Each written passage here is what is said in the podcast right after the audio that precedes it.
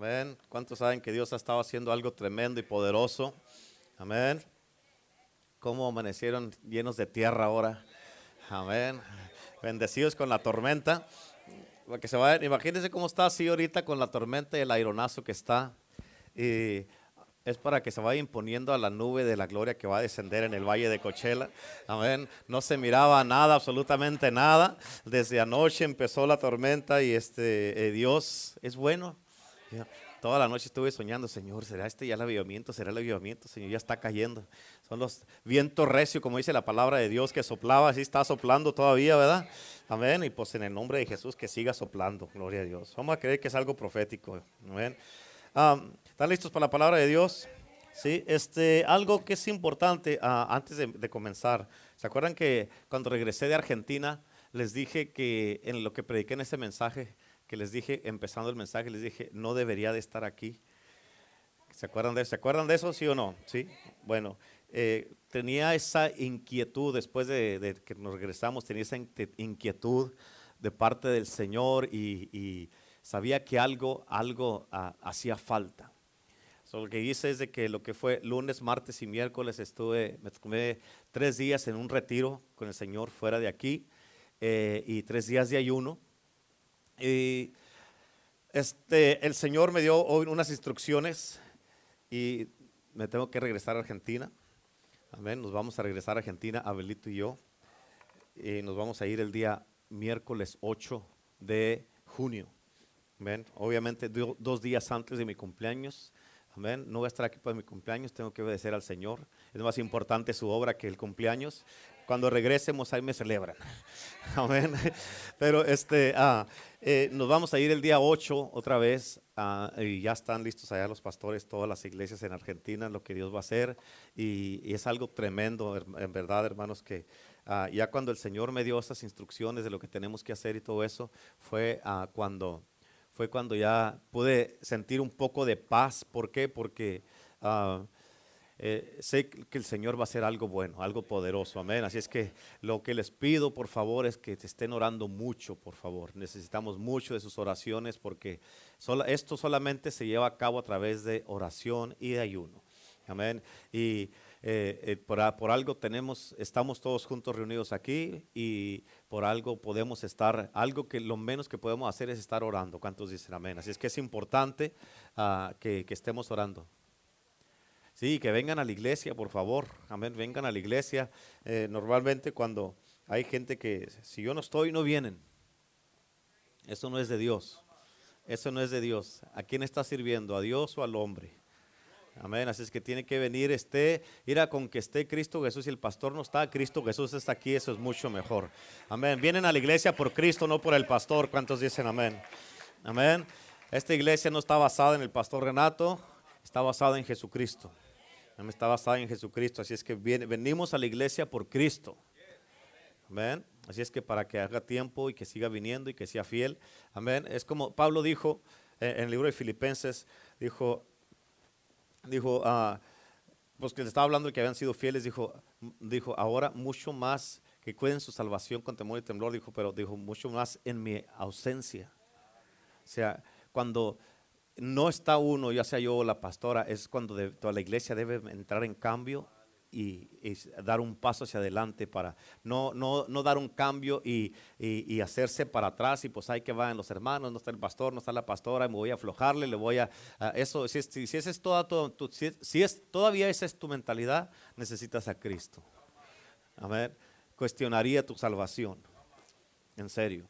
Amén. Así es que es cuando más debe de servir la gente, es cuando más debe de, tomar responsabilidad y a ver, eh, ¿qué, pastor, pastora, ¿en qué puedo ayudar? ¿En qué necesitan? Y aquí estamos y vamos a entrarle a esto.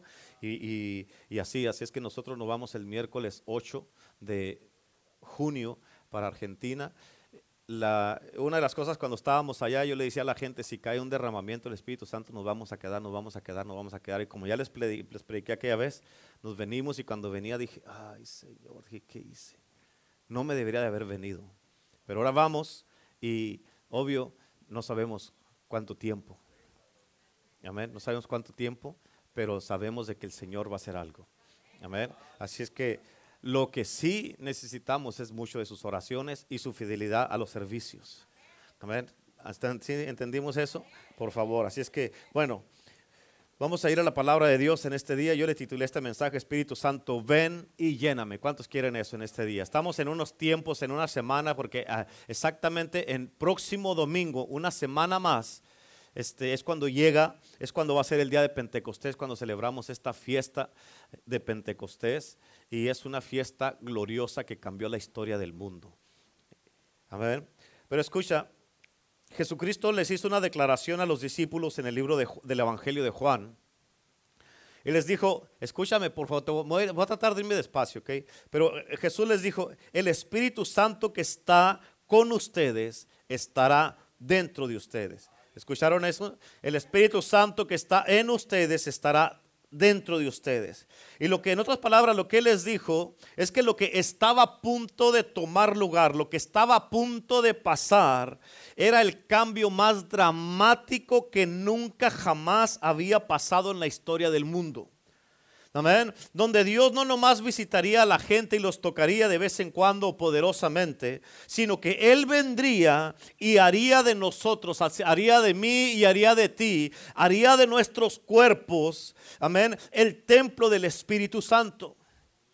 Amén. Y no solamente iba a ser de nosotros el templo del Espíritu Santo, sino que lo haría tu cuerpo y mi cuerpo a nosotros nos iba a ser, nos va a ser un centro de recursos. ¿Cuántos dicen amén? Un centro de recursos del poder del cielo. En otras palabras, con este centro de recursos, todo lo que existe en el cielo lo tenemos tú y yo. Así como Cristo tenía milagros, señales, prodigios, salvación, liberación, restauración, todas respuestas, tenía respuestas para la gente, tenía de todo. Así nosotros, cuando el Espíritu Santo viene sobre nosotros, tú y yo, igual que Cristo Jesús, nos convertimos en ese centro de recursos y, y, tú siendo ese centro de recursos, a través de ti va a fluir los milagros, la sanidad, las restauraciones, la libertad, eh, la paz, el gozo, la alegría, salud en ti, fortaleza, amén, paz en tu mente, sanidad en tu mente, vas a tener, vas a ser un, un centro donde vas a poder darle a toda la gente lo que tú tienes. Con este centro de recursos, tú y yo vamos a tener todo a nuestra disposición. Ponte a pensar en eso. Con este centro de recursos, tú y yo vamos a tener todo a nuestra disposición y como posesión para dárselo a todos los que nos rodean. Amén. Y eso es algo ilimitado, incomprensible y es un poder incontrolable. Tú no lo puedes controlar. Amén. Jesús le declaró a un grupo de 12 hombres, 11 que se mantuvieron fieles con él, porque fue un tiempo con toda clase de experiencias, toda clase de enseñanzas, toda clase de manifestaciones, procesos que tuvieron que pasar. ¿Cuántos saben que tenemos que pasar por procesos? ¿Cuántos saben eso? ¿Cuántos están pasando por un proceso ahorita? Así que ellos tuvieron encuentros, los discípulos tuvieron encuentros con la presencia de Dios y Jesús les dijo que ellos tenían su poder y su autoridad. Hubo una transferencia de la presencia de Jesús hacia ellos. Ellos sentían la presencia de Dios en ellos y entre ellos. Y ahora, fíjate, a como ellos ministraban junto con Jesucristo, ellos se familiarizaron con la presencia de Dios. Ellos conocían la presencia de Dios. ¿Por qué? Porque la presencia de Dios estaba entre ellos porque Jesús estaba estaba ahí con ellos. Ella estaba en la atmósfera. Y en esa presencia y en esa atmósfera, ellos escucharon cómo Cristo enseñaba, cómo predicaba, cómo sanaba a los enfermos, cómo libertaba a los cautivos, cómo tenía compasión de la gente, cómo miraba a la gente como ovejas sin pastor. Y él iba y los, los recogía a todos. Ellos miraron el ejemplo de Jesucristo. Ellos, fíjate, ellos se inspiraban al mirar a Jesucristo ministrar. Ellos se, se emocionaban. Ellos decían, yo quiero ser como Él. Amén. Ellos, se, ellos querían de que eh, esa, esa, yo quiero moverme como Él se mueve, yo quiero predicar como Él predica, quiero, Él, él me inspira y quiero ser así como Él está haciendo. Amén. Y ellos, para ellos fue un ejemplo grande para poder seguir a Cristo Jesús. Y aun cuando Cristo ministró el mensaje de que tenían que comer su cuerpo y beber su sangre, que causó que muchos se fueran y lo abandonaran. Tienes que entender esto, esto de los avivamientos no es para todos. Amén. Esto los avivamientos no es para todos. Mucha gente, mucha gente va a ser alcanzada, pero lo del avivamiento no es para todos. ¿Por qué? Porque no todos quieren pagar el precio. No todos quieren comprometerse. No, pastor, estar todos los días en la iglesia, no. ¿Qué, cree? ¿Que no tengo una vida? ¿Qué cree? ¿Que, que no tengo familia? Amén. Pero por eso, esto de los avivamientos, hemos estado viniendo a orar, les dijimos desde el día jueves pasado hasta el domingo que viene, estamos viniendo a orar todos los días en la tarde, a las seis de la tarde. Amén. ¿Dónde estás? ¿Por qué no has venido a orar? Amén. Y puedes decir, sí, pastor, tiene razón, no he venido. Sí, yo sé que tengo razón porque no te he visto aquí. Amén, pero tienes que entender por qué no has venido. O sea, queremos todos los beneficios, pero no queremos pagar el precio. Amén, y por eso el Señor nos está diciendo, nos está hablando. Amén, y por eso tienes que entender de que con Jesucristo, Él nada más predicaba que tenían que comer su cuerpo y tomar su sangre, y a muchos no les gustó y muchos se le dieron la espalda, se fueron. Ahora venir aquí a la, iglesia para orar y buscar a Dios porque queremos un avivamiento. Muchos de ustedes o la mayoría han estado orando junto con nosotros por avivamiento, pero venimos a orar, a reunirnos específicamente para orar por avivamiento. No, pues ahí háganlo ustedes. Amén. El Señor nos está llamando a todos como iglesia. En Hechos capítulo 1 dice la palabra de Dios que había 120 hombres y mujeres que estaban orando. Amén, orando fervientemente por 10 días, que son estos 10 días antes de llegar al día 5 de junio, que para el día de Pentecostés estaban 120 personas orando fervientemente, dice la palabra de Dios.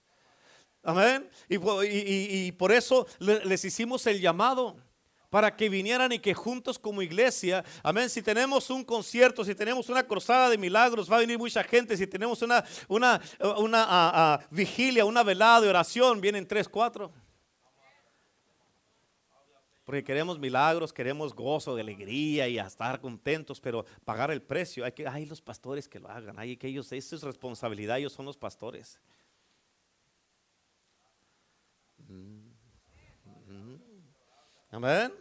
Así es que Cristo con este mensaje que predicó en Juan capítulo 6, muchos lo abandonaron, no les gustó ese mensaje. Muchos de ustedes, ¿cuántas veces se ha predicado un mensaje aquí, no te gusta y está de seguro lo está diciendo por mí? Pues por quién más? Amén, tú estás aquí. Amén, tú estás aquí. ¿Por quién más? que se lo estoy diciendo a todos los que van al súper. Ellos no me están escuchando. Tú me estás escuchando. El Señor me da pensar que me da palabra. Amén. Para ti, si eso fuera, mejor allá a la puerta del súper.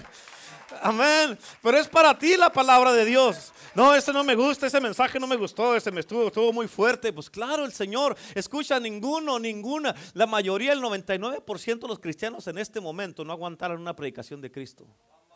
¿Por qué? Porque Jesucristo decía tumbas blanqueadas, hipócritas, generación de víboras. Amén. Si Cristo te empezara a decir así, oh, ya me está ofendiendo, ya me está ofendiendo. Eso es lo que Cristo hablaba.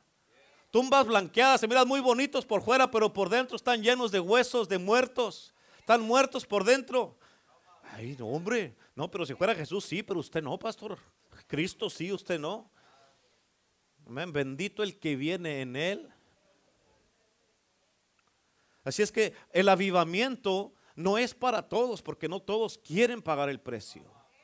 Muchos van a decir, es que así no se hacen las cosas. Ah, no, ¿quién dijo que no? ¿Ya le preguntaste al Señor cómo se hacen las cosas? Amén. Sabemos que tenemos que orar, es lo que estamos haciendo. Y el Señor va a hacer el resto. ¿Cuántos dicen amén? Ahora, los discípulos que todavía no entendían muchas cosas, ellos dijeron, le decían a Jesús, tú tienes palabras de vida eterna. Y le dijeron, cada que tú hablas, Señor, nosotros revivimos por dentro. Algo dentro de nosotros vuelve a la vida. Cada que tú hablas, nosotros nos avivamos, nos inspiramos, nos llenamos de vida, de gozo, de alegría. Amén, nos inspiras para poder seguir tus pasos, Señor. Y quiero que entiendas esto, bien importante. Y esta jornada que tuvieron con Cristo Jesús en estos años, ellos entendían, entendían entendieron más bien el, estilo de vida o la manera o el secreto de vida de, Jesús y su ministerio. Ellos lo miraron, lo entendieron. Ellos entendieron que Jesús era un hombre del Espíritu. Ellos entendieron que Jesús se movía en el Espíritu, hablaba en el Espíritu, predicaba en el Espíritu, sanaba en el Espíritu, liberaba en el Espíritu, restauraba. Amén. Y todo lo hacía en el Espíritu, no lo hacía en sí mismo o en la carne.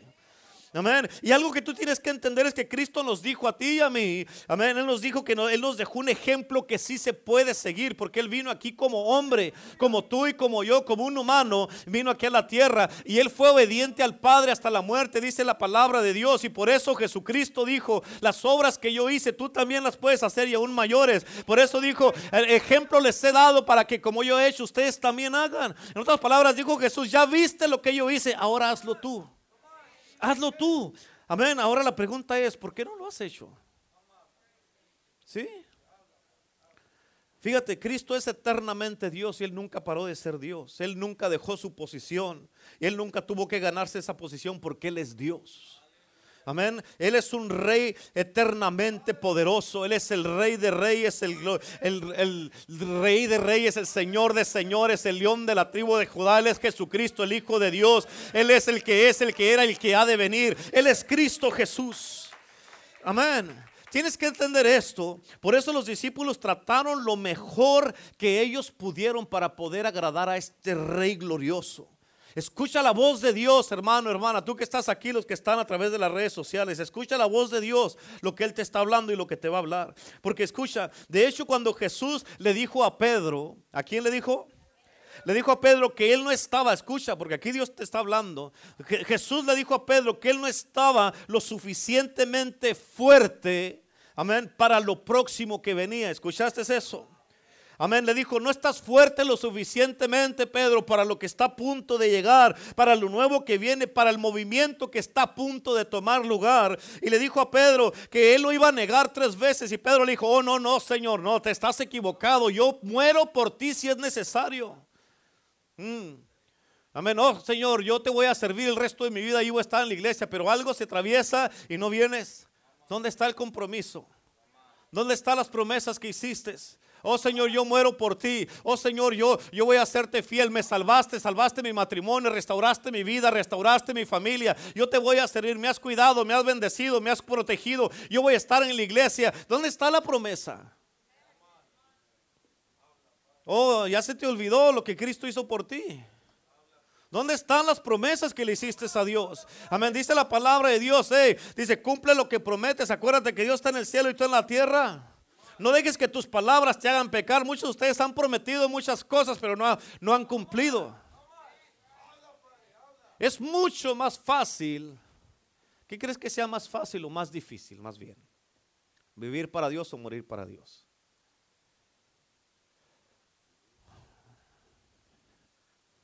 Es más fácil morir, que te matan y se acabó. Vivir para Cristo tienes que someterte a Cristo tienes que hacer su voluntad, tienes que ser obediente. Y ahí es donde muchos batallan. Oh, yo muero por Cristo. Sí, pues cualquiera muere por Cristo. A ver, trata de vivir para Cristo. Trata de vivir para Cristo. Amén. Y así, y así, fue de lo que dijo Pedro. No, Señor, yo muero por ti si es necesario. Jesús conocía a Pedro. Pedro también conocía a Jesús. Por eso Jesús le dijo, Pedro, no tienes lo que se necesita para lo próximo que se aproxima en tu vida, Pedro. Hay algo que viene y no tienes lo que se necesita. Tienes que entender lo que viene porque no es cualquier cosa y no puedes tomarlo a la ligera. Pedro, viene un movimiento, viene una manifestación gloriosa, viene un derramamiento de mi Espíritu Santo, algo que nunca ha pasado en este mundo, Pedro. Pero todavía no estás listo para eso. ¿Por qué? Porque hay cosas que tienes que cambiar en tu vida. Hay, hay tienes un carácter que tienes que cambiar, unas actitudes, tienes unas inmadureces, tienes cosas que todavía haces que no no es tan bien, Pedro. Amén, hay cosas que haces que con lo que estás haciendo me estás negando y con todo eso no vas a poder sostener lo que tengo para ti. Amén. ¿Estás entendiendo? Y esto Jesús le dijo, esto lo tienes que hacer para que puedas recibir lo que quiero hacer en ti y lo que quiero hacer en este mundo, Pedro. Jesús le dijo a Pedro, Satanás te ha pedido, Pedro, para zarandearte. Pero yo he orado para que tu fe no falle. Escucha, Jesús le dijo, no le dijo, yo voy a reprender al diablo para que no te, para que no te. No, él no le dijo, yo voy a prevenirlo, te voy a guardar, Pedro, para que el diablo no se te acerque. Él dijo, no, yo voy a orar por ti para que cuando estés siendo zarandeado, Pedro, que no te falle la fe. Amén. En otras palabras, tienes que pasar por la zarandeada, tienes que pasar por ese sacudimiento, Pedro, porque ahí en ese sacudimiento se te van a caer cosas que haces, que traes y que no están bien contigo. Se necesita esa sacudida. Amén. Voy a orar por ti para que tu fe no falle. Y cuando ya pases por la sacudida, por la zarandeada, entonces tú vengas y ayudes a tu hermano. Ayudes a tus hermanos. ¿Por qué? Porque ya vas a saber lo que se siente. Ya vas a tener la experiencia, Pedro. Ya vas a saber lo que es estar siendo zarandeado. Y muchos de ustedes han sido zarandeados o están siendo zarandeados. Y tú dices, Señor, sácame de esto. Y el Señor dice, no. ¿Cómo vas a aprender? ¿Cómo vas a madurar? ¿Cómo vas a, a, crecer? ¿Cómo vas a poder guardar tu boca? ¿Cómo vas a guardar tus ojos, tu corazón si no pasas por eso? Amén. Y es necesario que pases por eso. Y no te voy a salvar de eso. Tienes que pasar por eso para que madures y puedas con lo que estoy a punto de darte, Pedro. ¿Cuántos dicen amén? Porque así pasa con muchos y por eso muchos fallan. ¿Por qué? Porque no, estás, no están fuertes en la fe, así como Pedro tampoco lo estaba. Jesús sabía que Pedro no tenía la profundidad en sí mismo, no tenía la sustancia, no tenía el carácter, no tenía el compromiso, no tenía, amén, Pedro esa profundidad, no, no estaba enraizado 100%, no, todavía no estaba al 100% entregado. Muchos de ustedes sí estás aquí, pero si algo se atraviesa, no vienes. Amén, porque no está 100% ah, ah, entregado y comprometido con Cristo. Pedro no tenía la hambre suficiente para lo que estaba a punto de llegar y todavía había cosas en su vida que tenía que cambiar y tratar con ellas. ¿Cuántos dicen amén?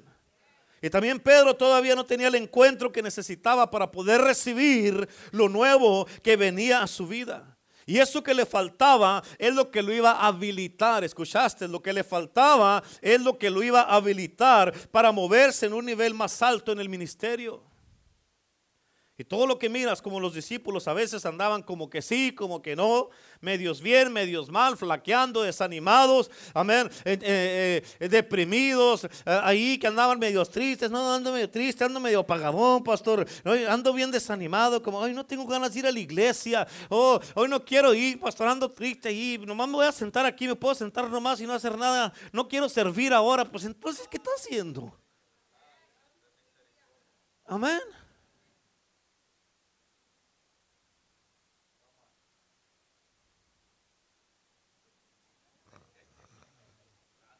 Como muchos de ustedes. Como muchos de ustedes. Amén. Y ¿sabes qué les dijo Jesús? Eso no intimidó a Jesús. Híjole, todos se me andan desanimando. ¿Qué voy a hacer? Amén. ¿Qué voy a hacer? Se me andan todos tristes, desanimados, andan deprimidos. Ay, esto ya la, la, atmósfera está muy pesada, andan deprimidos todos. Y Jesús jalándose ya la barba solo. ¿Sabes qué dijo Jesús? ¿Quieres saber? Les dijo, si se quieren ir, váyanse. Jesús dijo, si se quieren ir, váyanse. Amén. O sea, si yo no te tengo aquí, si te quieres ir, váyanse. Yo quiero que el que va a estar aquí, dijo Jesús, quiera estar aquí porque quiere esto. Yo quiero que el que va a estar aquí es porque va a ser fiel, va a estar comprometido y no lo tengo que andar inflando cada rato. Amén.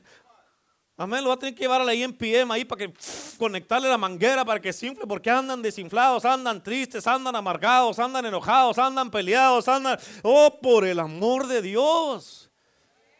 ¿Y tú crees Jesucristo? Él no vino a andar inflando a gente, Él vino a salvarnos, Él vino a liberarnos, Él vino a restaurarnos, pero no a andar ahí inflándolos por el mismo problema. Hoy ando otra vez deprimido, pues desemprímase. Amén. Por eso Jesucristo, eh, eh, Él no tenía tiempo de andarlo perdiendo. Y por eso les dijo, ay, otra vez. ¿eh? ¿Puede orar por mí, pastor? ¿Ahora qué tiene, hermano? Ah, es que mira, otra vez ando triste. Otra vez que estuviste. No, ¿sabes qué? O, te pones bien o te vas. Amén. Y así muchos de ustedes están como los discípulos. Y aparte de eso, fíjate, ellos a veces flaqueaban, andaban así tristes, desanimados, no querían servir, se andaban peleando unos con otros. Suena algo familiar eso, ¿no? Peleados unos con otros, que hay viene un hermano, una hermana ahí. Amén. Y estar en la puerta ahí dando la bienvenida y de repente, ay. Ah, dile bendiga, hermana. Amén. Así nomás para no. ¿Cuántos dicen amén? Digan, digan, háblame, Señor. No, no, no, no, no. Dije, háblame, Señor, no habla. Ay, sí, ve todo lo acomodan. Habla, Señor. Háblale, Señor. Ah, háblame. Diga así, háblame. Unos no dicen. Ok, yo digo, háblale, Señor. Amén. ¿Están entendiendo? Y así hay, así hay personas. Y así estaban los discípulos. Y aparte de esto, los discípulos que andaban así como andaban, a veces hacían, unas declaraciones poderosas los discípulos, porque de la nada Pedro dijo, oh, tú eres el Cristo, el Hijo del Dios Altísimo. Y Jesús le dijo, Jesús entendió y le dijo, Pedro, esto no te le reveló carne ni sangre, sino mi Padre que está en el cielo. Amén. Jesús le dice tus palabras, le dice después, le dijo tus palabras son palabras de vida eterna, dijo Pedro. A veces hacían declaraciones poderosas y a veces hacían unas cosas bien tontas como ustedes comprenderán. Amén. Amén. Sí, sí me entiende lo que les digo. Sí. En Lucas 9:46 dice la palabra de Dios. Entonces entraron en discusión, o sea, ya están discutiendo otra vez aquí. Sobre quién sería, eh, quién de ellos sería el mayor. En otras palabras, Jesucristo les dijo: Ah, sí, ¿quieres ser el mayor? ¿Quieres ser el que mande aquí? El que, quiere, el que va a mandar más va a servir más. ¿Quieres eso? Ah, no, no, no. Te hablan, Pedro, te hablan. Tú sirve, tú. Tú eres el líder, Pedro. Tú eres el líder. Amén. Ya nadie quería mandar, ya no que nadie quería. ¿Por qué? Porque una de las leyes de liderazgo, el que quiere liderar, el que anhela el liderazgo, es que está anhelando servir más. ¿Sí o no? Unos versículos después, Jesucristo mandó a unos de ellos a, en Samaria y no los recibieron. Y los discípulos vinieron acá muy sabios según él. Y dije, Señor, ¿quieres que llamemos fuego del cielo para que los quema y los consuma? Amén. ¿Cuántos se sienten familiarizados así? ¿Cuántos le han pedido que el Señor consuma a uno de sus hermanos o hermanas aquí porque no le cae bien? Amén. Y Jesús les dijo, no, vine a salvarlos, no a quemarlos. Amén. No, hombre. Juan el Bautista anunció, dijo, hay uno que viene después de mí, yo no soy digno de desatar sus sandalias, pero él los bautizará con el Espíritu Santo y fuego. Y la gente, pues, ¿quién será el que viene que ni siquiera le puede desatar los zapatos? Amén. Escúchame, hay unos que piensan que el nacer de nuevo en Dios esa es la meta final de Dios para nosotros. Pero escucha, no vamos a descartar eso, porque escucha, no vas a llegar a ningún lado si no naces de nuevo, si no te arrepientes, si no eres perdonado tus pecados y confiesas tus pecados y los dejas. Pero sí te quiero sugerir algo, que el nacer de nuevo nos califica para lo que, lo que Dios quiere hacer en nuestras vidas. Tenemos que nacer de nuevo. ¿Cuántos dicen amén? Y eso es de que una persona un ser humano, un hombre, una mujer, hecho a la imagen de Dios, esté completamente lleno, saturado y rebosando con este río permanente del Espíritu Santo, este manantial de vida que se llama el Espíritu Santo de Dios. Amén. Y esto quiere decir estar completamente poseído y lleno de Dios mismo. Eso es lo que es Emanuel, Dios con nosotros. Amén. Esa es la ambición que Dios diseñó para cada uno de nosotros. Ese es el plan y la visión de Dios para ti, para mí. ¿Cuántos dicen amén? Pero que para, para que eso pase, hermano, hermana, el pecado tiene que ser destruido primero.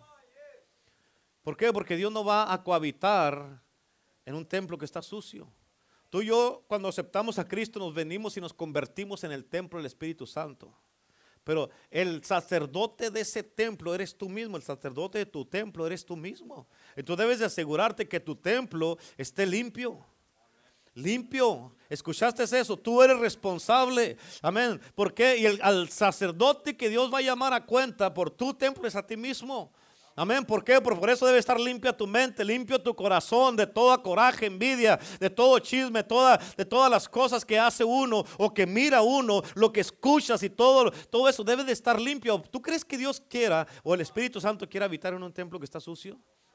¿Sí o no? No, entonces, ¿qué espera para limpiarlo? Ah, pues sí, ¿verdad? So, tiene que ser destruido el pecado. Jesús vino a los discípulos y les anunció que estaba a punto de morir. Y les dijo que él era mejor que él se fuera porque si, si él se iba, les iba a mandar el Espíritu Santo. Ahora ya sabemos el resultado de lo que pasó con esto. Amén. Y fue muy bueno el resultado. Pero en ese momento se miraba como una proposición muy, muy, muy riesgosa.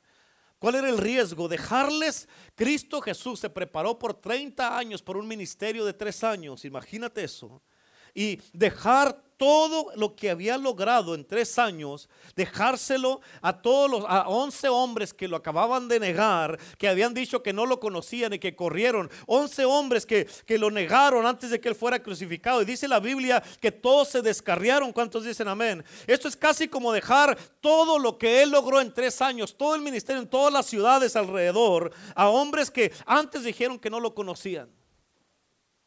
Amén. Hombres y mujeres que no hacían caso, que no se sometían, que no querían venir a la oración, que no querían venir a ayudar a limpiar, que no querían venir a la iglesia, no quieren ir al evangelismo, que les dice uno que hagan algo y hacen lo contrario. Y así estaba Jesús con estos hombres. ¿Sabes cómo se llama eso?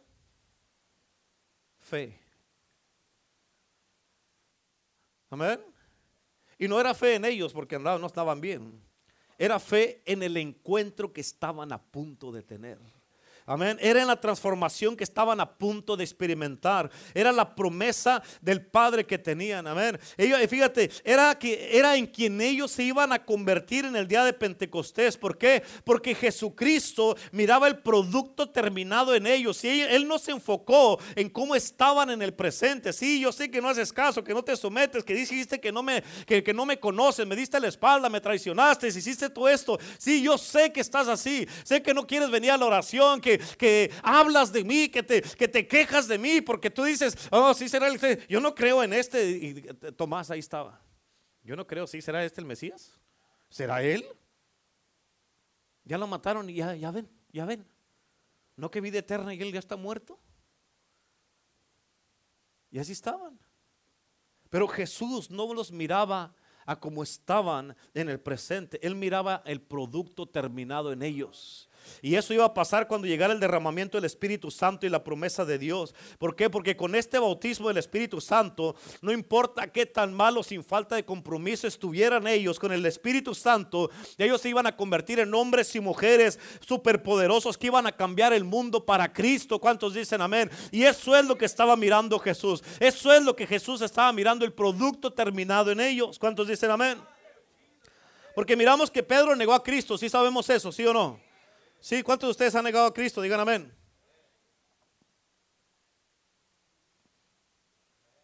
Los que no contestaron son los que más lo han negado. No, no, no, yo no, pastor. ¿Cómo que no? Todos lo han negado. Todos lo han negado. Amén.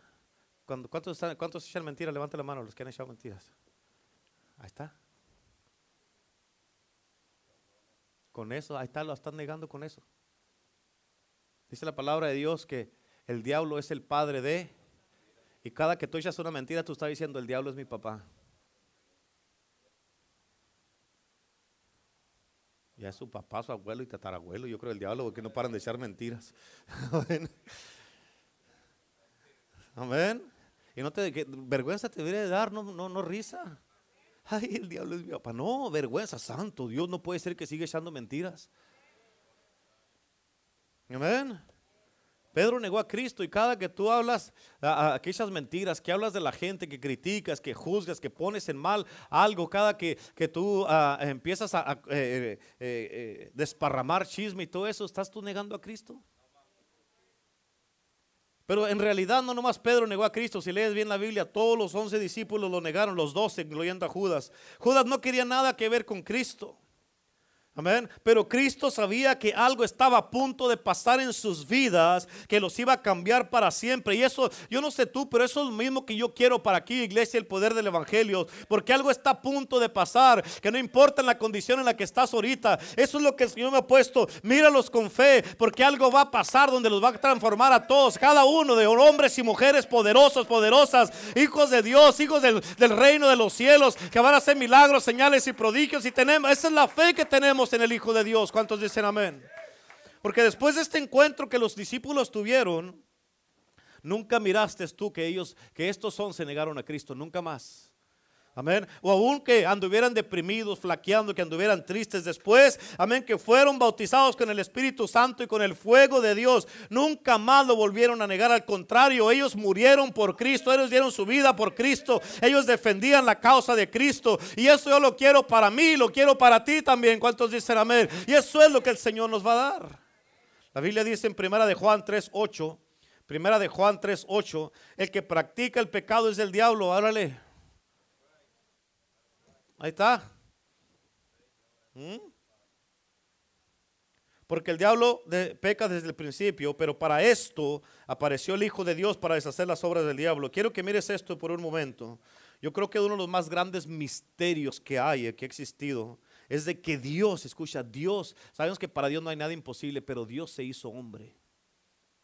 Dios mandó a una criatura, a un bebé para destruir a un hombre, a un diablo. Amén. Dios mandó a Jesús que nació de una mujer y de una manera o de otra Jesús sabía y estaba consciente que él tenía una tarea que cumplir en este mundo. Y así como tú también, tú y yo también tenemos una tarea que cumplir, una, una misión que cumplir en este mundo. Por eso estás en este mundo y por eso estás en Iglesia el Poder del Evangelio. Amén. Jesús, pero hay algo que es importante. Jesús no podía cumplir esta misión hasta que cumpliera 30 años. Amén. Y la tarea era destruir las obras del diablo y salvar nuestras almas. Imagínate 30 años viviendo sabiendo que tienes una tarea y donde quiera que volteas, donde quiera que volteas, amén, miras esa misión y no la puedes hacer todavía.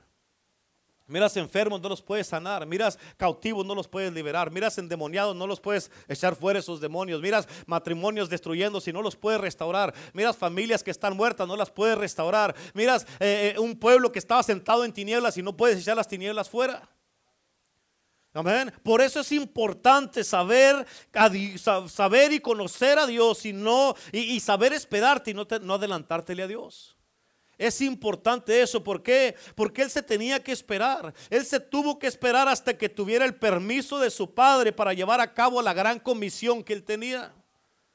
Amén. Y escucha y pon atención a esto. La autoridad viene a tu vida cuando estás bajo la comisión que se te ha asignado. ¿Escuchaste? La autoridad viene a tu vida cuando estás bajo la comisión que se te ha asignado. La autoridad viene a tu vida cuando estás bajo autoridad. Y Jesucristo fue enviado a la tierra, comisionado por el Padre, y basado en, en eso, Jesucristo, Él vino con la autoridad del Padre para destruir las obras del diablo. Por eso cada vez que Cristo confrontaba una enfermedad, un demonio, una tormenta, cualquier cosa, que estaba fuera de orden o confrontaba la manera torcida de, pensar de la religión, del legalismo, las tradiciones y todo eso. Escucha, cada que él confrontaba cada una de estas diferentes cosas, él lo enfrentaba con el completo respaldo del cielo porque él había sido asignado y comisionado por el Padre. Y por eso él vino y estuvo aquí y se movía en autoridad. ¿Cuántos dicen amén? Por eso es igualmente importante para que nosotros lo realicemos que Jesucristo no hizo nada hasta que Él tuvo un encuentro con el Espíritu de Dios y fue bautizado. Él pudo haber hecho todo como, como Dios, pero ese no era el plan de Dios. Amén. Él acuérdate que Él escogió vivir bajo las mismas restricciones tuyas y mías como un humano, pero tuvo, escucha, él no tuvo ningún pecado y él fue lleno de poder y fue empoderado por el Espíritu Santo. Dice la Biblia en Lucas capítulo 3, versículo 21 y 22, dice, Aconteció que cuando todo el pueblo se bautizaba, también Jesús fue bautizado y orando el cielo se abrió. ¿Cuántos dicen amén? El versículo 22 dice, y descendió el Espíritu Santo sobre él en forma corporal como paloma. Y vino una voz del cielo que decía, tú eres mi Hijo amado en quien tengo complacencia. En Lucas 4.1 dice, Dice Lucas 4.1, Jesús lleno del Espíritu Santo volvió del Jordán y fue llevado por el Espíritu al desierto Amén. En Lucas 4:14 dice la palabra de Dios, dice, y volvió Jesús en el poder del Espíritu Santo. Escucha, algo tomó lugar aquí que aún Jesús necesitaba esto antes. Antes, escucha, de que Él fuera soltado al ministerio, que empezara a predicar, que empezara a sanar enfermos, que empezara a echar fuera demonios. Antes de esto, si tienes que entender esto, es muy vital que tú lo entiendas. Es importante que nosotros lo entiendamos. Él vino con la autoridad y Él pudo haber hecho algo de la comisión y la tarea que se le había asignado. Pero parte de la comisión y la tarea que Él tenía no podía ser cumplida sin la otra parte que le faltaba y que necesitaba para cumplir esa tarea. Por eso Él se esperó. Y por eso, porque Él se esperó, en tres años fue mucho más fructífero, más efectivo, más poderoso que si no se hubiera esperado. Y eso, lo que le hacía falta para cumplir su misión, era ser llenado del poder del Espíritu Santo. Amén. Y él como un hombre fue a Juan el Bautista y le dijo a Juan, amén, que lo bautizara. Escucha, porque esta es una historia bien poderosa. Juan era el precursor de Cristo Jesús. Él vino preparando el camino para que Cristo el Mesías viniera. Y Dios le dijo a Juan que lo bautizara. Amén. Dijo el bautista que lo bautizara. Dios le había dicho a, a Juan que él iba a bautizar gente. Y le dijo, cuando estés bautizando gente vas a conocer y vas a saber quién es el Mesías. Jesús, escucha, Juan el Bautista conocía a Cristo Jesús como su primo, pero no como el Mesías. Amén. Pero ese día, cuando vino, ese específico día, cuando vino Jesús, lo primero que salió de la boca de Juan el Bautista fue, he aquí el Cordero de Dios que quita el pecado del mundo. Él se dio cuenta, acaba de llegar el Mesías, y ¿sabes qué supo Juan? Mi tiempo se está acabando.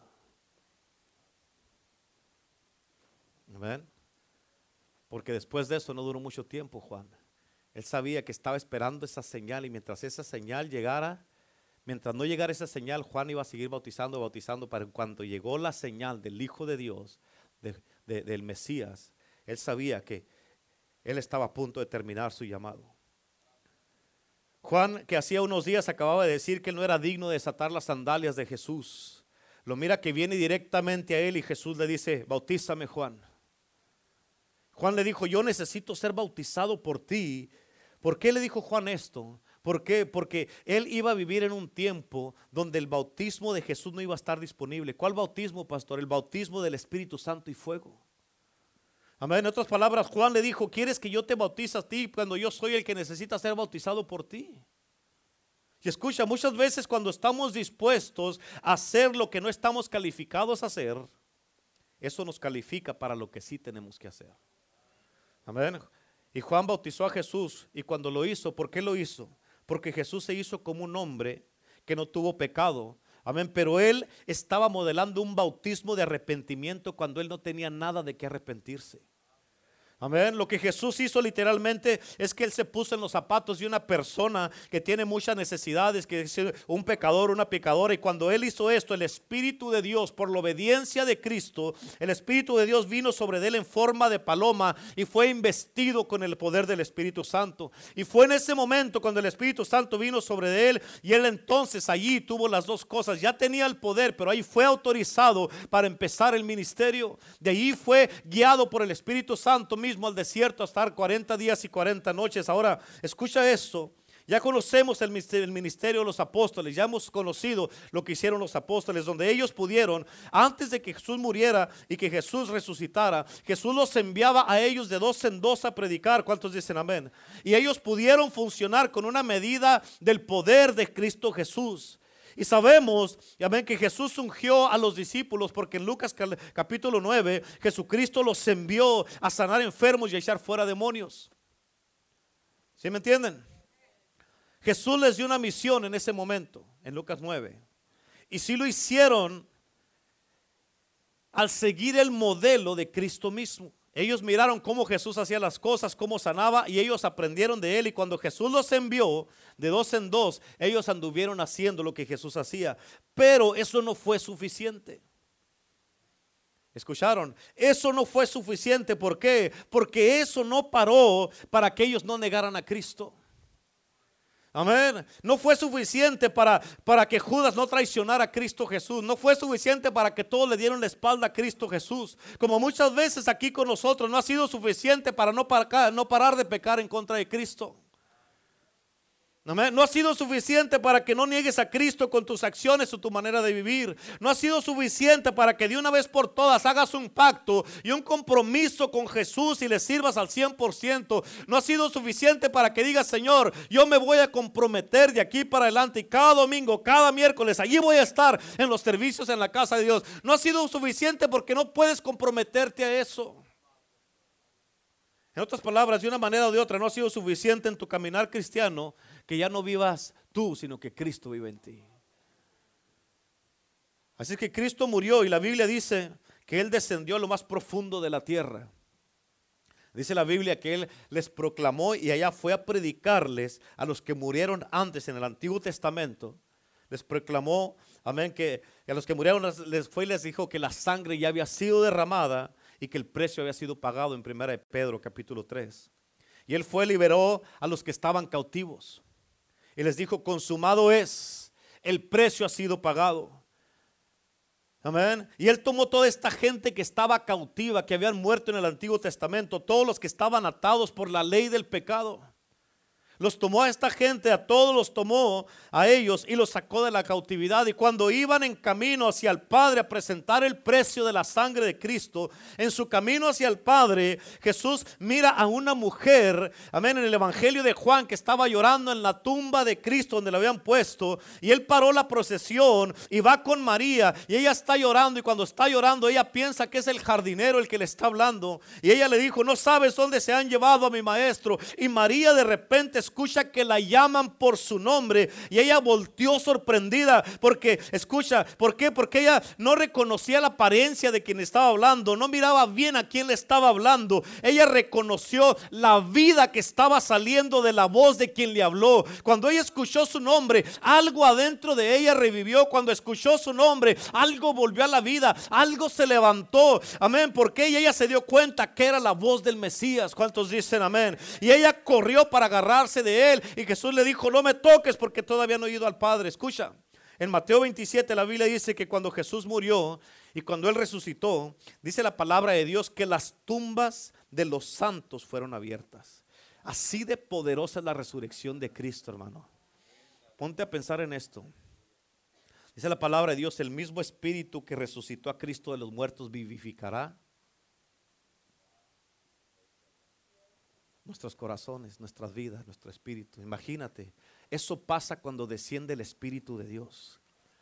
Si allí cuando descendió el Espíritu de Dios a resucitar a Cristo de los muertos, fíjate, los muertos que tenían décadas o cienes o miles de años que estaban muertos, se abrieron esas tumbas y volvieron a la vida.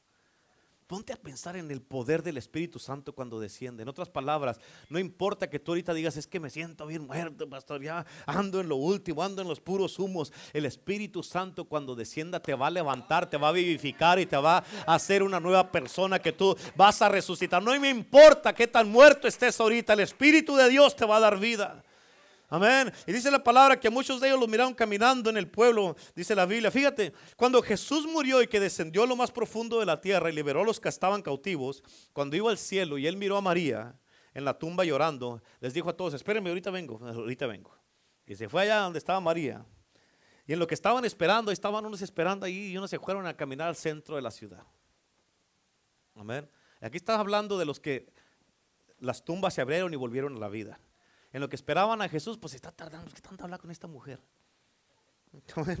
¿Qué tanto habla con esta mujer? Vamos a dar la vuelta pues, en lo que viene. Y se fueron a la mola ahí a Jerusalén. Amén. Se fueron a dar la vuelta. Amén. Y tal vez entre ellos estaba Salomón, David, tal vez Moisés, Ezequiel, Abraham, Isaac. No dice quién, nomás dice que las tumbas de los santos. Amén. Y después en Juan capítulo 20 todo iba a cambiar. ¿Por qué? Porque gracias a la muerte y a la resurrección de Cristo. Amén. Porque ah, gracias a esto, a la muerte y la resurrección de Cristo, porque ahora sí era posible que una persona como tú y como yo recibiera el poder del Espíritu Santo. Amén. ¿Por qué? Porque escucha, no lo íbamos a poder recibir no nomás como un encuentro temporal, sino como un fuego continuo que iba a estar adentro, dentro de nosotros, como un río, como un manantial que fluye de adentro de nosotros para afuera. Por eso la Biblia nos dice en Juan capítulo 7, Juan 7, versículo 37 y 38. Dice, en el último y gran día de la fiesta Jesús se puso en pie y alzó la voz diciendo, si alguno tiene sed, venga a mí y beba. En otras palabras, tu sed nunca se va a saciar con nada ni nadie más que en Cristo Jesús. En el versículo 38 dice, el que cree en mí, aquí está haciendo una distinción y una separación. El que cree en mí, como dice la escritura, de su interior correrán ríos de agua viva. Escucha, Cristo nos está diciendo, si tienes sed, ven a mí y bebe ven a mí a beber. Y Él te dice, ven y toma. Y lo que tú tomas de repente, lo que tú tomas de repente se convierte en un río que está fluyendo de adentro de ti. En otras palabras, lo que tú recibiste ahora fluye de adentro de ti como los recursos ilimitados, como te dije al principio, que somos un centro de recursos y empiezan a fluir. Por eso dice la Biblia que de dentro de ti van a fluir esos ríos de agua viva. Y esos ríos de agua viva es el centro de recursos, que son la sanidad, la restauración, los milagros, la paz, el gozo, la alegría. Amén. Vas a dar respuestas a la gente, vas a dar esperanza a la gente. Amén. Y esos son los recursos que están adentro de ti.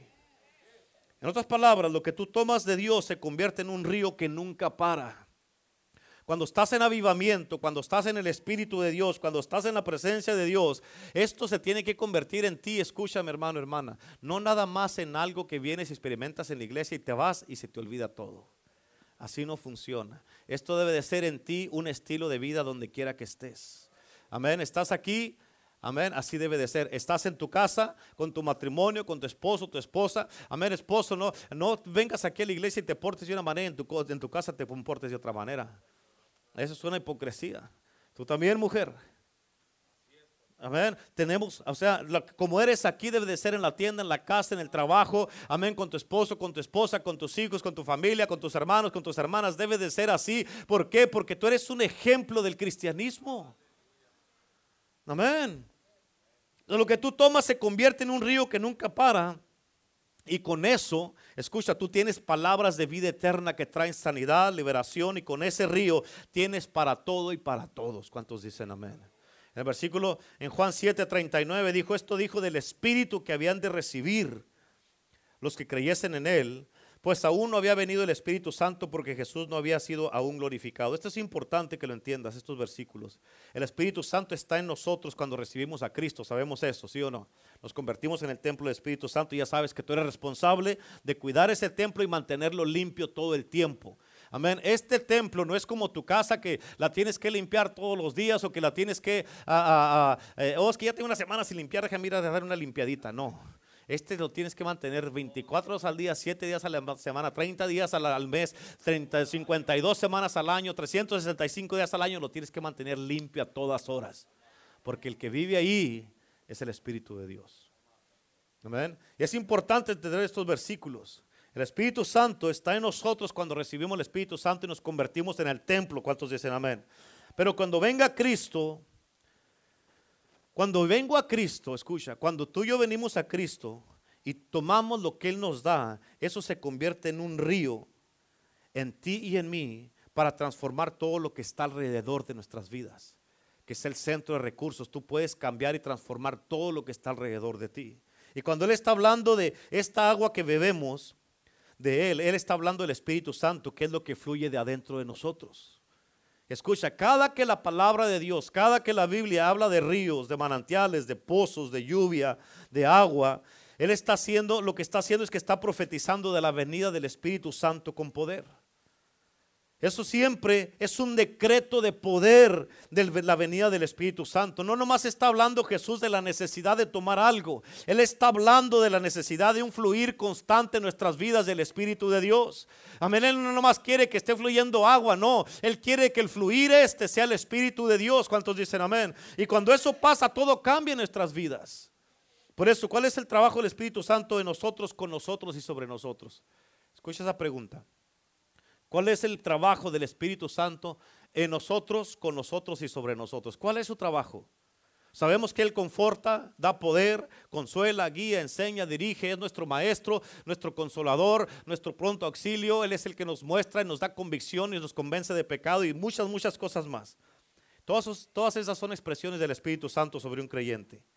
Ahora, si sumamos toda esta lista, si la tomamos toda la lista y lo sumamos todo, el resultado va a ser que el Espíritu Santo, cáptalo, el Espíritu Santo vino para hacerte a ti y a mí igual que Jesús. Amén. El Espíritu Santo, el trabajo del Espíritu Santo es hacerte a ti y a mí, hacernos igual que Jesús. Por eso Jesús dijo en Juan 14, 12, lo que yo hice, ustedes lo, también lo harán en un mayor. Amén. ¿Por qué? Por el Espíritu Santo. Ahora, escucha esto, te lo tengo que explicar porque está poderoso. Voy a terminar con esto. Porque, escucha, ¿Por qué no les fue dado el Espíritu Santo a los discípulos antes que Cristo fuera glorificado? Porque si, les hubiera, si se les hubiera dado el Espíritu Santo antes de que Cristo fuera glorificado, el Espíritu Santo hubiera mirado a Jesús y los hubiera formado a la imagen de Cristo yendo a la cruz. Amén. En otras palabras, cargando pecados y no al Cristo que ascendió al cielo y se sentó a la diestra del Padre, el Espíritu Santo. Jesucristo dijo, yo me voy a ir y cuando llegue allá les voy a mandar al Espíritu Santo. El Espíritu Santo miró a Jesús glorificado en el cielo. Cuando ya lo miró glorificado, dijo, así los tengo que hacer a ellos. Amén, como el Padre, como Jesús, como el Hijo glorificado ya. ¿Cuántos dicen amén? La tarea del Espíritu Santo entonces es hacernos a nosotros como el Hijo, pero glorificado, no crucificado. ¿Sí? Ahora, ¿cuál es el punto al que quiero llegar? Los discípulos anduvieron tres años con Jesús. Diga conmigo tres años. Ellos anduvieron tres años con Jesús. Y escucha, tres años con Jesús y ellos lo negaron. Todos le dieron la espalda. ¿Qué quiere decir esto? Escúchame. Le dieron, le dieron la espalda. ¿Por qué? Por un motivo bien importante. Porque no, han sido, no habían sido investidos del poder del Espíritu Santo. ¿Qué quiere decir esto? Anduvieron con Jesús por tres años. ¿Cuántos años tienes tú con Cristo? Unos tienen uno, cinco, diez, quince, veinte años.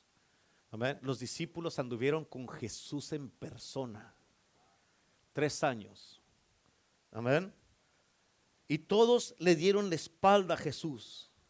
¿Por qué? Por un motivo bien importante. ¿Por qué? Porque no habían sido investidos del poder del Espíritu Santo. ¿Qué quiere decir eso, pastor? Escúchame. En otras palabras, esto quiere decir que el andar con Jesús no te va a ser suficiente para no negarlo. El andar con Jesús no te garantiza que no lo vas a negar porque muchos lo han negado. Amén. No es suficiente para no darle la espalda y no abandonarlo. Por eso tú puedes venir a la iglesia toda la vida, pero si no eres investido del poder de lo alto, que es el Espíritu Santo, se te va a hacer muy fácil darle la espalda a Cristo Jesús por cualquier cosa.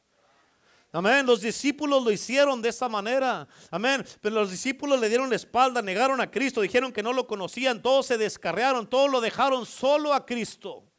Amén. Y por eso, cuando tú eres lleno del Espíritu Santo, tu vida cambia y eres transformado completamente y nunca más vuelves a ser el mismo, la misma. Cuando eres lleno del Espíritu de Dios, si tú oyes a alguien que está hablando mal de la iglesia, de un líder, de un hermano, del pastor, la pastora, te vas a indignar y no vas a darle oído y no vas a ir, ¿en serio?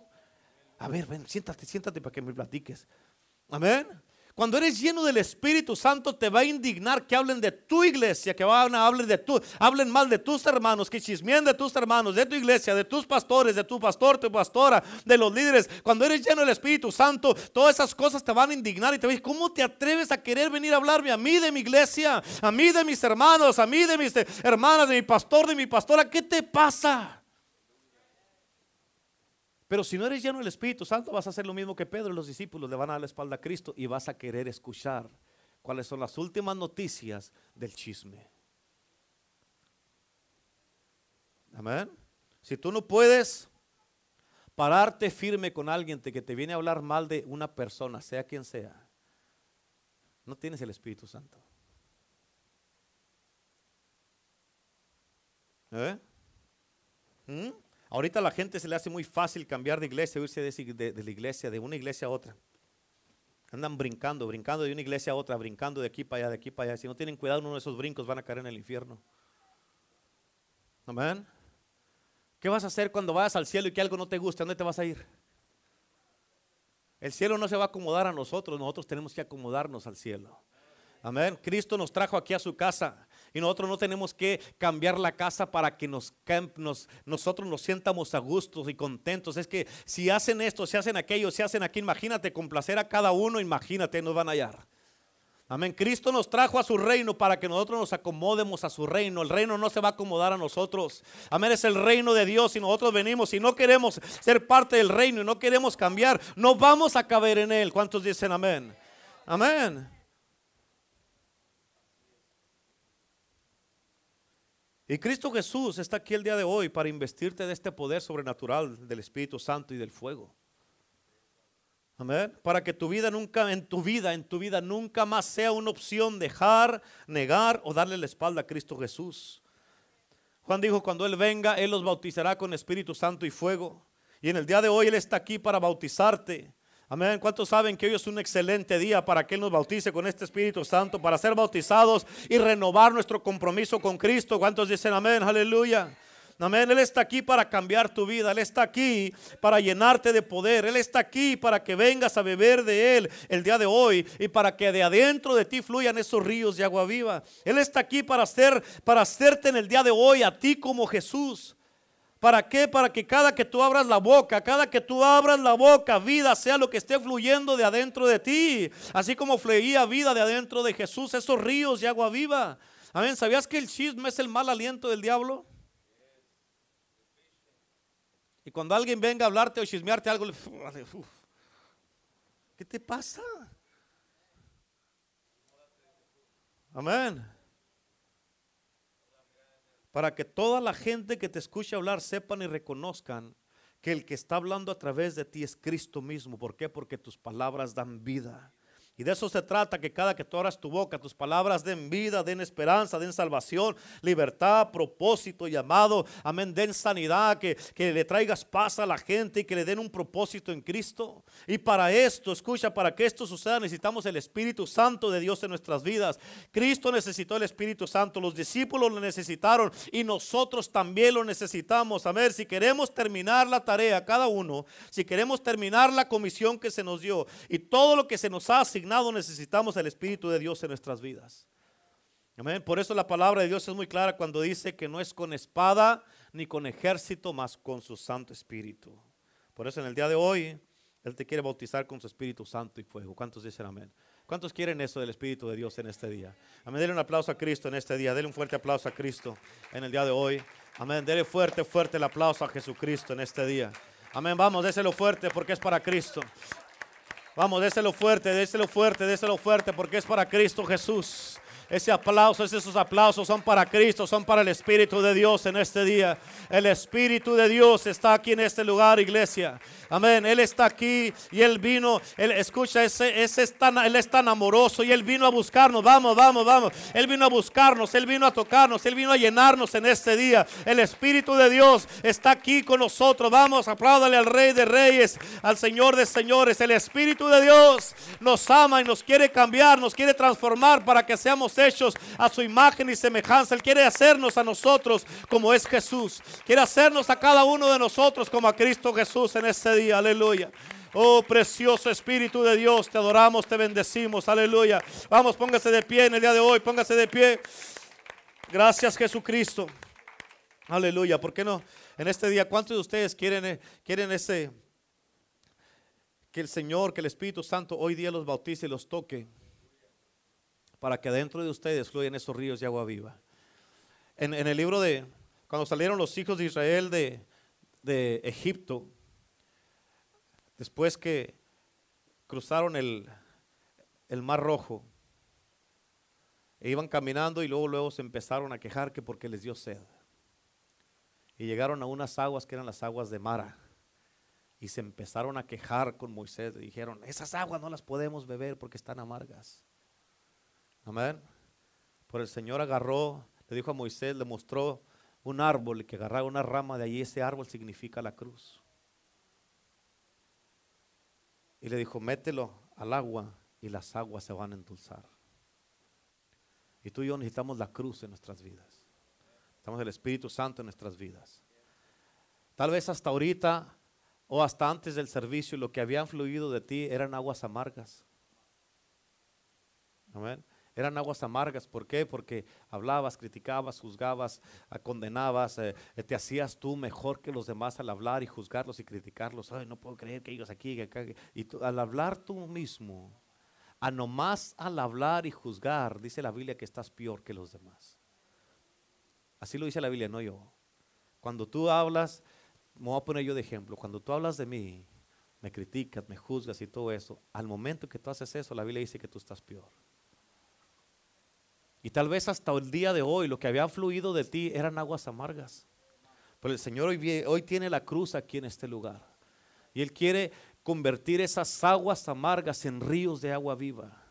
En ríos que den vida, ríos que traigan libertad, sanidad, restauración. Tal vez pasaste por algo en tu vida donde alguien te dañó, alguien te hirió, alguien te abandonó, alguien te dio la espalda. Amén, así como los discípulos lo hicieron con Cristo. Tal vez has sufrido en tu vida, has sufrido golpes, abusos, ah, rechazos y toda esa clase de cosas. O te sientes ahí, una- alguien habló palabras negativas en contra de ti y te dijeron que tú no servías para nada, que tú no eras nada. O te dijeron que tú nunca ibas a lograr nada en este mundo, que nunca ibas a salir adelante, que tu vida nunca iba a ser nada en este mundo. Tal vez tienes cosas que te han estado afectando ahí. Son, son ah, ríos, son, son aguas amargas que, que te tomaste tal vez que no te deberías de haber tomado. Pero el Espíritu de Dios está aquí, iglesia. El Espíritu de Dios está aquí, su presencia está aquí. Y en este día Él quiere que tú vengas a la cruz y en la cruz como en la cruz, que esa cruz que se metieron esas aguas que estaban amargas se endulzaron sin importar lo que hayan tenido esas aguas. Tal vez tú te sientes como esas aguas de, de Mara. Pero el Señor está aquí en este día. Él te dice, hoy día yo vengo a cambiar todas las cosas, a voltear todas las cosas para bien. Todo eso que viviste, todo eso que pasaste, todos esas, esos rechazos, esos abusos, todas esas cosas que has estado sufriendo o estás como estás ahorita por todo lo que pasaste. El Señor te lo dice muy claramente, la Biblia lo dice, si sacas lo precioso de lo vil, lo dulce de lo amargo, te convertiré en mi vocero, en mi vocera. Todo lo que tú pasaste, sí, se te miran las, las eh, cicatrices de lo que pasaste. Y las cicatrices están demostrando lo duro que ha sido todo lo que has vivido. Lo duro que ha sido todo lo que has pasado, lo que has enfrentado. Amén. Pero esas cicatrices, hermano, hermana, son un testimonio del poder de Jesucristo en tu vida, de que todavía estás vivo y que todavía estás en la casa de Dios. Y mira, y que Dios es poderoso y que no te ha dejado ni abandonado. Por eso estás aquí. Qué bueno que tienes cicatrices, porque eso demuestran y te recuerdan a ti que el que vive en ti es mayor que el que está en el mundo. Que Jesucristo todavía te ama, que Jesucristo no ha terminado contigo, que Él todavía tiene un plan para tu vida. Amén. Que Él no te, nunca te va a dejar ni te va a abandonar. Y que si pasaste cosas difíciles pero hoy día eres un testimonio del poder de Cristo Jesús. Y ese Espíritu de Dios está aquí en el día de hoy. Él quiere voltear, este, Él quiere cambiar tu lamento en baile, endulzar tus aguas. Él quiere pues, eh, que le saques lo precioso a lo vil. Y Él está aquí en este día para cambiarte y transformarte y para que de una vez, de hoy en adelante, que lo que salga de tu boca sean palabras que tú sabes que van a edificar, que van a dar vida. Y que no vas a hablar ya nunca más nada negativo ni palabras de muerte, porque tú sabes, como predicó la pastora el, el, miércoles, que de cada palabra que hablemos vamos a darle cuenta al Señor. Ponte a pensar, ponte a pensar todas las cosas de las que le tenemos que dar cuentas a Dios por lo que hemos hablado. Pero hoy día eso puede ser borrado si te arrepientes y ya no lo vuelves a hacer. Hoy el Señor puede cambiar tu vida, puede transformar tu vida, puede darte, amén, eh, vida en lugar de muerte, puede darte paz en lugar de tormento, puede darte sanidad en lugar de enfermedades, de todas esas cosas que te han estado atormentando. Hoy día el Espíritu de Dios está aquí, te quiere tocar y llenar. Amén. ¿Para qué? Para que de hoy en adelante tú seas un instrumento y un vocero de la, de la presencia y de la palabra de Dios. ¿Cuántos quieren eso en este día? ¿Por qué no le pasan al altar? Vamos, véngase al altar, vamos a orar todos juntos.